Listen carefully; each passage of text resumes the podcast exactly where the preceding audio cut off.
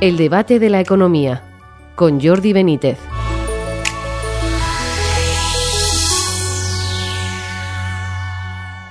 Bienvenidos al debate de la economía. Arrancamos la temporada de nuestro podcast con el panorama muy revuelto por la incertidumbre en torno a la investidura del gobierno y la entrada en tromba de una empresa saudí y del accionariado de una compañía española tan emblemática como Telefónica.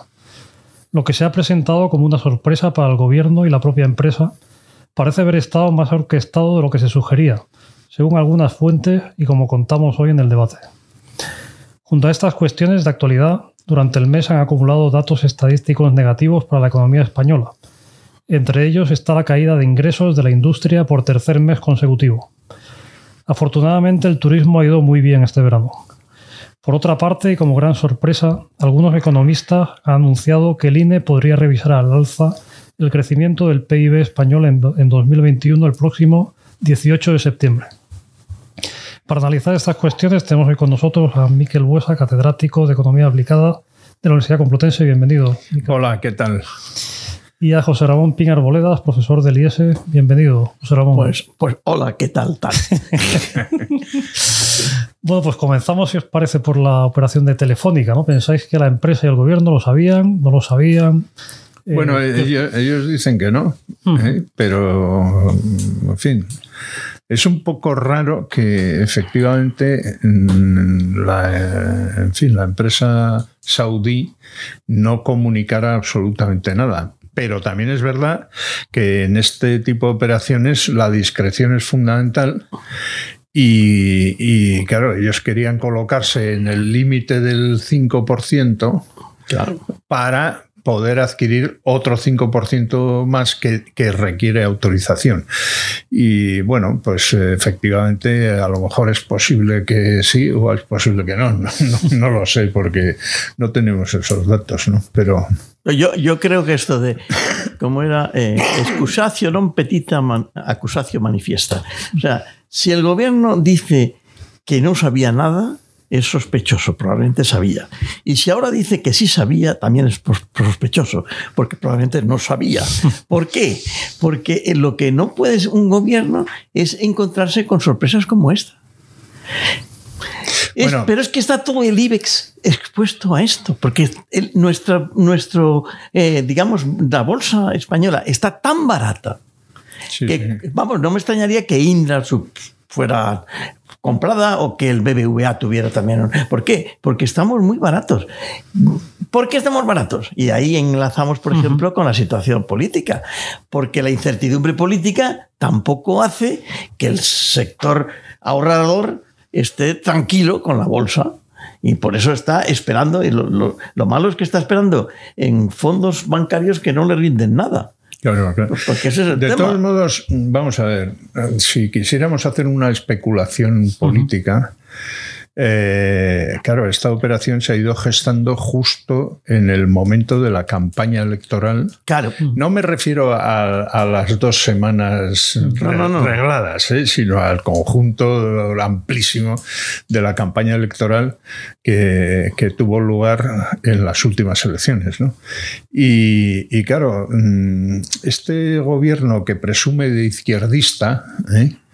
esto de que haya capital extranjero pues a los izquierdistas les suena fatal, ¿no? Bueno, ya lo ha dicho Yolanda Díaz. Bueno, sí, claro, Yolanda Díaz, porque entre otras cosas no sabe nada, ni, ni, sabrá nada de la historia de esta empresa, porque no olvidemos que esta empresa se crea durante la dictadura de Primo de Rivera, que ahora se conmemora también, por cierto, eh, eh, con capital norteamericano, con la ATT, que eran los que tenían la tecnología para las telecomunicaciones y para el sistema telefónico que se instaló en aquel momento, eh, como un monopolio, de hecho, bueno, y, bueno, no, y, digamos con una intervención pública por el que el estatus de Telefónica fue durante décadas el estatus de una empresa pública donde el Estado no tenía apenas participación, mm. pero tenía un delegado del gobierno que con poderes de veto sobre todas las decisiones, ¿no? Pero claro, esto se acabó en los años 90 con la liberalización de las telecomunicaciones, con la privatización de la empresa y, bueno, y a partir de ese momento los que cuentan ahí son los accionistas. Y si los accionistas, como hemos estado viendo, parecen satisfechos porque la cotización ha subido, pues entonces no hay nada que objetar a la operación. Bueno, pero de todas formas, yo creo que incluso eh, hay que pensar en lo siguiente la compañía está muy mal cotizada en bolsa. Yo creo que eh, esa cotización por acción de entre 3 y 4 euros, me parece que hace unos minutos era 3,84. Sí, no, y hace unos años era de 30 Por eso, euros. que es que, Yo, por cierto, vendí en esos años de los 30 euros, vendí una participación que tenía por, la empresa. ¿qué, ocurre? ¿Qué ocurre? Pues acordaros que eran las célebres Matildes. Sí, sí, ¿eh? claro. Y yo escribí un artículo una vez eh, me acuerdo que era que, pobres Matildes, hace pocos años, pues claro, de 30 a 4, eh, y sobre todo con la inflación que se ha acumulado.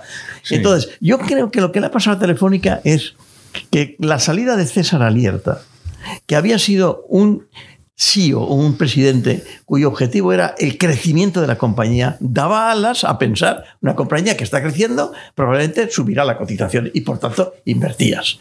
Mm. Ha venido Payete, que Payete es no olvidemos, había sido director financiero de la compañía. Sí, ¿Y qué es lo que ha hecho? Un conservador. ¿Y qué es lo que ha hecho? Ha sido reducir la deuda para aumentar el beneficio, pero claro, eso desde el punto de vista de la rentabilidad del dividendo puede ser bueno, pero desde el punto de vista de esperar la plusvalía porque la compañía crece, pues no es bueno. Entonces, eh, tenemos una compañía que en esas circunstancias, con una incertidumbre política grande que hace que la bolsa española esté barata, pues claro, los saudíes han dicho, pero si esto es apetitosísimo, solamente en dividendo probablemente pueden tener una rentabilidad del 5, 6 o el 7% cada año. pues claro, o sea. Tiene la rentabilidad es alta. Pues claro, entonces claro. claro, es que lo que pasa que también es verdad que este es un sector que ha experimentado una transformación muy radical. No solo tecnológica, sino que tiene que ver con el control del mercado. Empezó con la liberalización de las telecomunicaciones eh, justo en el momento en el que, eh, digamos, empezaban a introducirse las tecnologías digitales eh, en España, ¿no? Eh, eh, y esa liberalización vino forzada por la Unión Europea. ¿no? Esto hizo que Telefónica tuviera que deshacerse de todo su grupo industrial, que era muy potente. Eh, y, bueno, y luego se lanzó a la expansión exterior con a veces muy mala fortuna. Yo recuerdo una vez que estuve en Buenos Aires, cuando llegaba en avión, me dieron el periódico Clarín y en portada aparecía se descubren 40.000 eh, líneas clandestinas en, el en el microcentro de Buenos Aires. claro, entonces, y, claro, esta empresa pues se había metido allí en una, en fin, en una trampa ¿eh? de, fraude y de tal. Entonces, claro, todo esto, pues no, no, a lo mejor no han sabido gestionar adecuadamente y, y, luego, y luego está el hecho de que en el negocio de las telecomunicaciones ya no están las compañías telefónicas solo. Solo, Están un montón de empresas, a veces pequeñas. Hasta WhatsApp. Sí, sí, claro.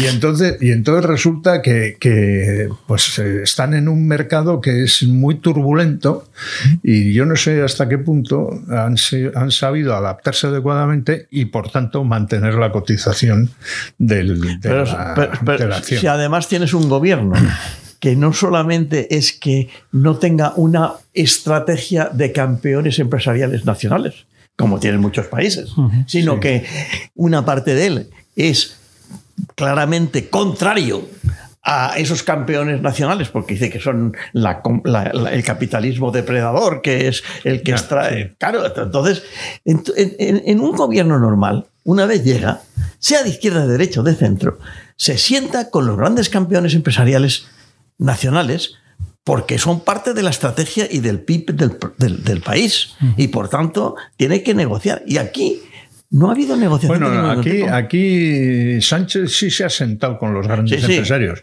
Es verdad que después de sentarse con ellos y de echarles unas sonrisas, ¿eh? Les ha puesto- les puesto ha escupido a la cara. Claro, ¿eh? claro. Eso sí, cuando ya salía del auditorio correspondiente. ¿no? Entonces, claro, todo eso es muy, muy crea un, un clima muy raro, muy Muy- incierto. Claro. ¿eh? Por ejemplo, en banca, vamos a ver, ¿qué preferiría un, un- un español?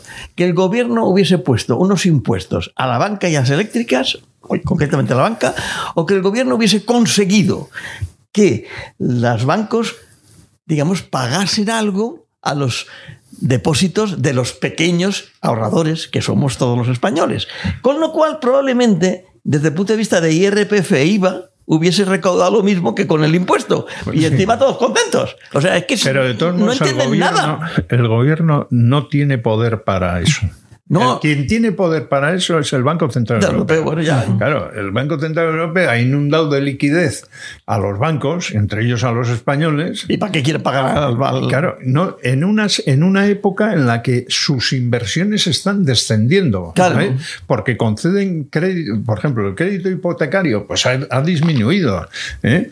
Y entonces, claro, ellos tienen un, un montón de dinero metido ahí ¿eh? que, y no necesitan pagarle a nadie porque meta más dinero. Y, y en- precisamente lo que estás diciendo nos lleva a uno de los temas. A mí no me importa que el INE revise el crecimiento anterior, porque eso es la historia. Lo que me importa es lo que puede futuro, pasar claro. en este cuatrimestre siguiente.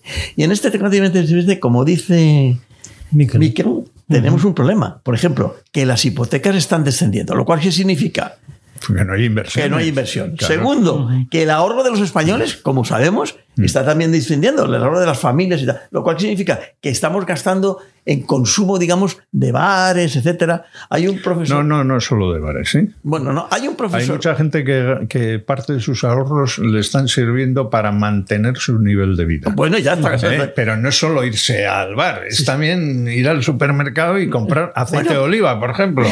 o, o pagar, eh, digamos, los estudios de, de sus hijos. De sus hijos. O sea, eh, estamos, eh, está- este, este, este país está, digamos, de- de- degradando poco a poco económicamente y va a llegar un momento en que nos vamos a dar cuenta. Y entonces, por ejemplo, ya hemos tenido el susto del de el descenso de los asalariados que cotizan en la seguridad social de ciento y pico mil en el mes de agosto. En septiembre pasará lo mismo. Y, toda esta alegría que hemos tenido durante el primer semestre, digamos, incluso el turismo, como decías tú, que parece- Bueno, es una alegría un poco matizable, ¿eh? Sí. porque el consumo disminuyó. no disminuyó. No, bueno, y, y- y las ventas industriales también. Como, También, también, O sea que, que eso, eh, digamos, hemos tenido una especie de eh, conocimiento extraño de, oye, la cosa no va tan mal, pero eh, por el fondo sí. Y yo creo que lo que va a ocurrir, y esto lo podemos enlazar con el tema político, es que va a haber un deterioro económico que nos daremos cuenta probablemente después de que el señor Sánchez haya sido elegido presidente, investido nuevamente. Bueno, eso habrá que verlo. Bueno, ya, pero... Oye, pensando en el tema político, ya que bueno, nos queda poco tiempo, y- pero sí quería preguntaros por esta cuestión. Eh, estamos en la, pues, el periodo de la investidura y vascos y catalanes están pidiendo una serie de cosas. ¿A vosotros qué os preocupa más desde el punto de vista económico? Es decir, eh, ¿qué No, cosas hay? yo, a, a mí lo que me preocupa es desde el punto de vista político.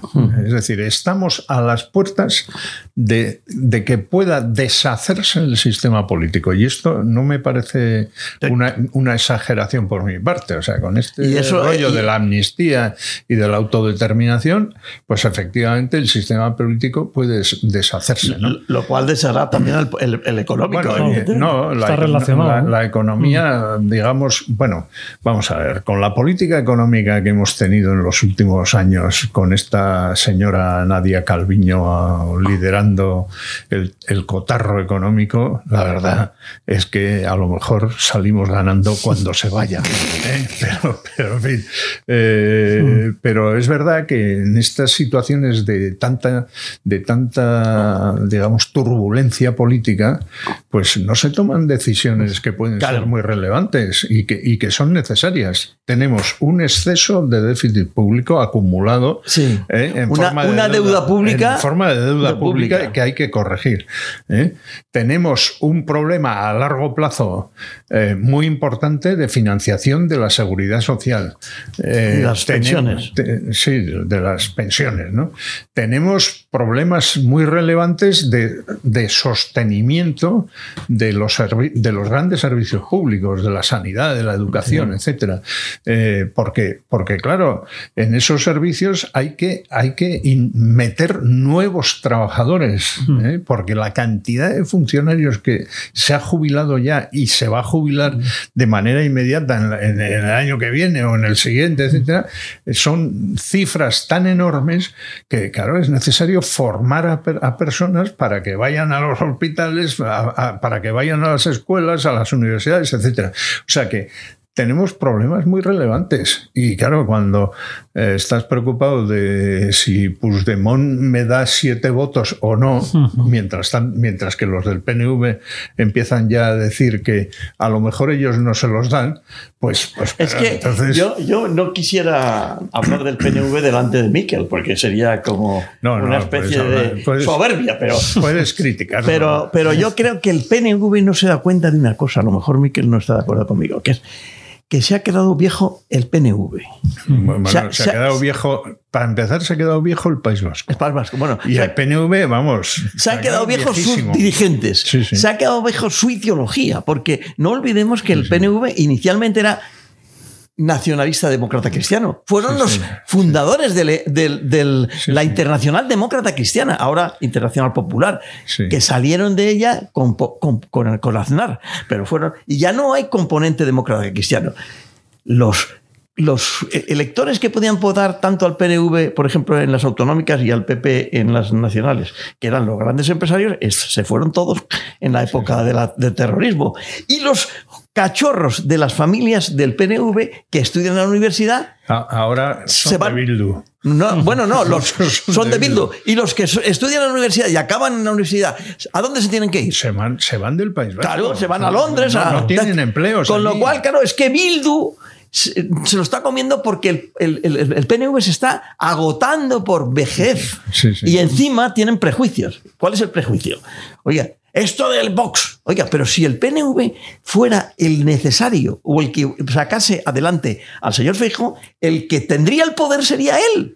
Porque, claro, cualquier cosa te, tendría que contar con el PNV. Hablando de, No, me parecen que están tontos. hablando de Vox, yo tengo en casa un librito de citas, eh, no de Mao Zedong, que también lo tengo, sino. Yo lo de- tengo en chino. yo, lo tengo, yo lo tengo en español, pero. No, no, yo lo tengo en chino, pero compré en China. Bueno, eh, yo tengo un libro de citas de Sabino Arana. Entonces tú, cuando abres ese libro de citas y dices, bueno, pero estos, estos que dicen que son discípulos de Sabino Arana, ¿cómo se atreven a decir que un, que un partido conservador como es Vox, que, por el que yo no tengo una gran simpatía, ¿eh? Eh, es, un, es un partido reprobable. Pero vamos, el reprobable es el suyo. o sea que. Es, es- es una cosa, es una cosa y, y es, a mí me extraña que no hayan hecho ese análisis sociológico. Dicho ya de paso, Amando de Miguel se nos ha muerto, pero ese análisis sociológico es que como sigan así y voten a Sánchez, Bildu les expulsa de la lenda carica en las próximas elecciones. Pero, pero mira, el otro día, el, el primer sábado o domingo de septiembre, celebraron el Día del Partido en un polideportivo de no me acuerdo ahora qué pueblo. La mitad del polideportivo estaba vacío, ¿eh? porque es que ya ni siquiera logran, mm, en fin, hacer actos como aquellos de las campas de Salburúa, donde Sí. iba más. Esto ya no existe. O sea, Por eso te no digo que, que se está quedando viejo. Sí, sí. Si- La única posibilidad que tienen es ganar tiempo votando a, Feijó, esperando que el poder que les pueda tener en, en Madrid les ayude a arrinconar a Bildu. Porque como voten a Sánchez, el aliado natural de Sánchez es Bildu. O sea, en la próxima las próximas, el próximas Lendakari es de Bildu con, aliado con el PSOE. Y con o, un Bildu... O, o del PSOE aliado con, con Bildu. Bildu. Pero con un Bildu que no va a pedir la independencia. No, no, no. O sea, esto... Va a pedir la libertad de los presos. Pero la independencia La- no. La, independencia la van a, la van a, a dejar para un poco más tarde, Sí, cuando ya puedan eh, cortarles el cuello a los del PSOE.